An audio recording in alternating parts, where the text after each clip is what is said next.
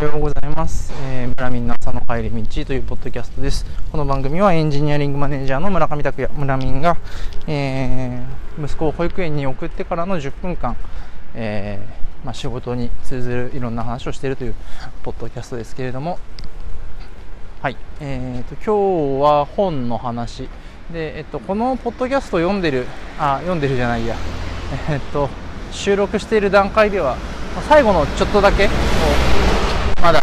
読み切ってないんですけど、多分公開する頃には全部読み切ってると思うんですけど、えっと、失敗の本質っていう本を最近、ま、読んでいます。今、今更だよ、今更かよっていうふうに言う人も、まあ、もしかしたらいるかもしれないんですけど、まあ、知らない人もいると思うので、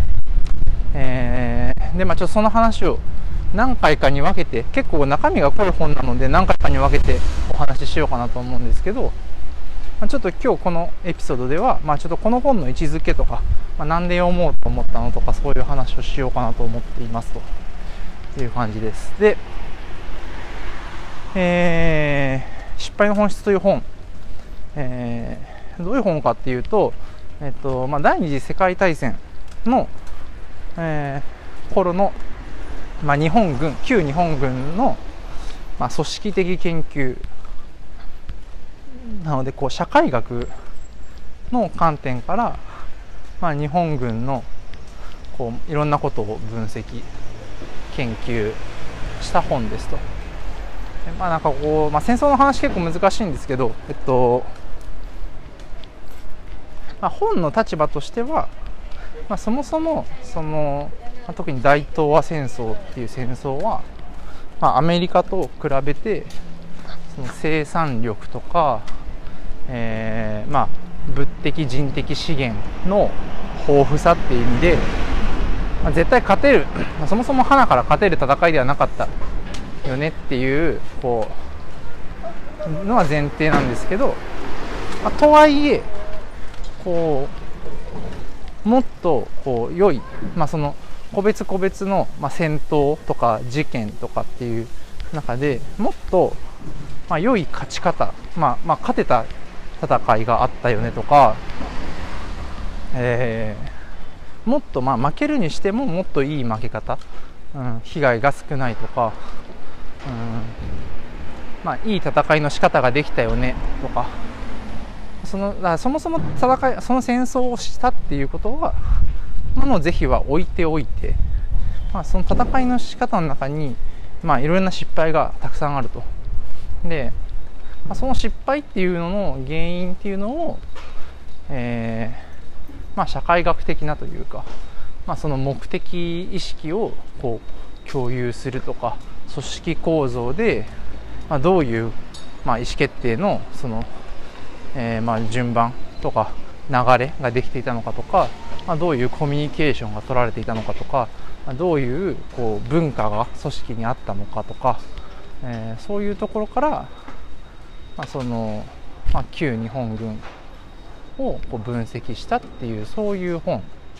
になっていますと。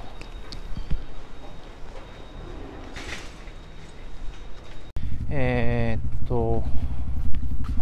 そうすると、まあえっと、本の構成としては最初に、えっと、事例研究っていうのがあって、まあ、特にその、まあ、大東亜戦争、えーまあ、第二次世界大戦の、まあ、特にそう日本とアメリカが戦った戦争、まあ、アメリカがっていうんですね。あの、まあ、日本が、まあ、アメリカとかイギリスとか、まあ、フランスとかと戦ったその戦争の、えーまあ、6個の事件。で特に日本が負けた戦いっていうのを取り上げて、まあ、それがどういうふうに負けたのかを、えーまあ、取り上げますと。えっと、ノモンハン事件。ノモンハン事件っていうのは、まあ、その第二次世界大戦というかそう日米の日日米の大戦あのたあの戦いが始まる前の、まあ、話日中戦争の時なんだけどえっとまあ、ノモンハン事件。でえ、っとあれ全部出せるかな？ミッドウェーの海戦、えー、ガダルカナルカガダルカナル島の戦い、えー、レイテ海戦インパール作戦沖縄戦。でいいのか、まあ、という、まあ、6個のまあ、その日本が負けたっていう、えー、事例を取り上げますと。で、えー、と第2部っていうところで、まあ、第1部は、えっ、ー、と、大体、まあ、本の分量って半分強ぐらいを、まあ、この事例研究が占めますと。で、その上で第2部っていうのが、えっと、失敗の本質っていう章なんですけど、まあ、その6個の事例に、えーまあ、共通するその日本軍に、え、っと見られたその性質、どういうふうに負けたのかっていうその負けの性質負ける原因となる性質っていうところの共通点っていうのをあぶり出しますよと。その上で第3章っていうのはその失敗の教訓っていう、まあ、セクションなんですけど、えー、なんつうのかな。まあ、そこからまあ私たちは普遍的に、まあ、その日本軍がこうだった。で、まあ、自分たちは今今この現代においてどういうことを学ぶべきなのか。っていうことをまあ論じているっていう本ですね。でえっと、まあ、この本を、まあえっと、知ってる人は結構知っているでえっと特にそのアジャイルなソフトウェア開発について、まあ、興味持ってる人は結構知っている本ですと。でなぜかっていうとこの本は、まあ、6人の著者が、まあ、共著で書いているんですけど、まあ、そのうちの著者の1人野中育次郎っていう、まあ、人がいるんですけど、まあ、この人がそのアジャイル開発でいうところのスクラムっていうフレームワークの、えっと、祖父、まあ、おじいさんというふうに言われているんですね。でえっとまあ、スクラムっていうのは、まあ、ジェフ・サザーランドっていう人とケン・シェイバーっていう、まあ、2人の人が、まあ、主に、まあ、えー、っと、まあ、考案して、まあ、発表して、で、今でもそのスクラムっていうフレームワークはどういうものだよっていうことを発信してるのはこの2人なんですけど、このうち、このジェフ・サザーランドっていう人が、えー、そのスクラムっていう言葉を、えー、着想するに至るまでの,、まあその要素の一つにこの野中育次郎っていう人と、まあ、あと、えっと、もう一人、まあ、いるんですけど、まあ、野中育次郎先生が書いた、えー、The New New Product Development Game っていう、まあ、論文があって、あ、この論文からこの論文も一つのヒントになってそのスクラムっていうフレームワークは考案されてるっていうふうに言われてるんですね。で、まあ、その野中先生の野中育次郎の,、まあその代表的な、まあこうまあ、著書というか功績っていうのはその失敗の本質っていう本もそうだし、まあ、あと、まあ、一番有名なのは知識創造企業っていう本があって、まあ、ここら辺も有名なんですけど、まあ、その、まあ、彼の、まあ、功績の一つとして有名なのが、まあ、この失敗の本質っていう本なんですね。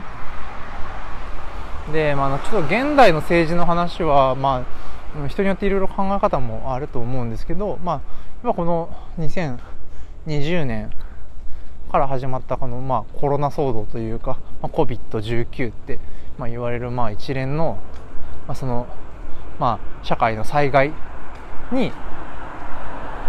まあ、対しての、まあ、こう日本の、まあ、日本とか、まあ、各自治体のこうなんていうのかな。えっと、まあ、反応とか対応っていうのを、まあ、指してこれって失敗の本質に書かれているまあことと、まあ、何ら変わっていなくって、まあ、結局あの戦争の時代にあった失敗からこの社会はまあ何にも学んでないんじゃないかみたいなことを言う人っていうのがま世の中にはいるんですよ。でうんまあ、それが正しいかどうかっていうのはちょっとわからないです僕には。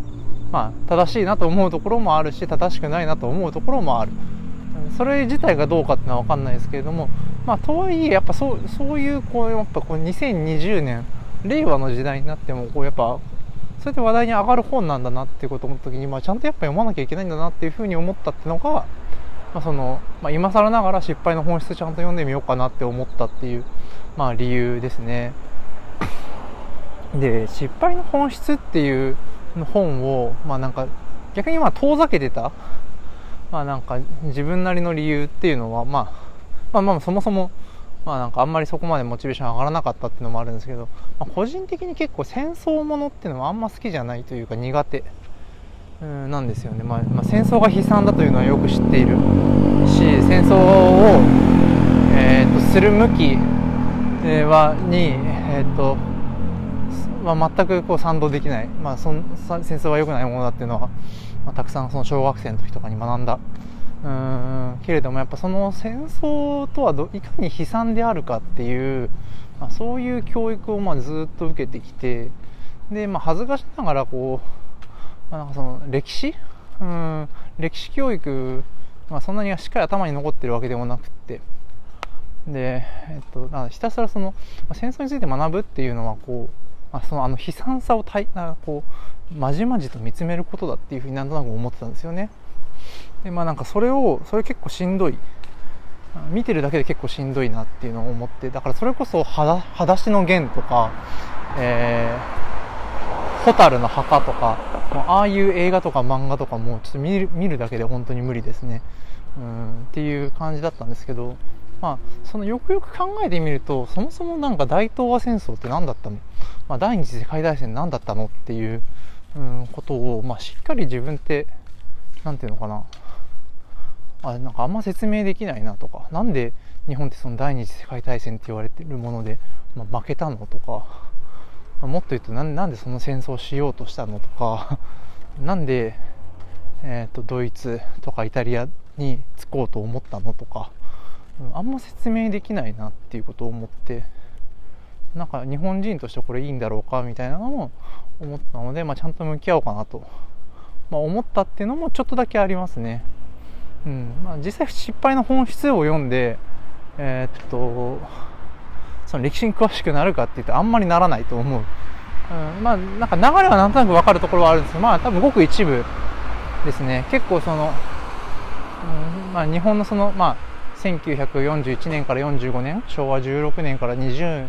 年のその戦争の中でもまあ基本にごく一部を取り上げているだけなので、あれだけで歴史は分かるとは思わないけどまあでもやっぱ読んでいろいろやっぱりこ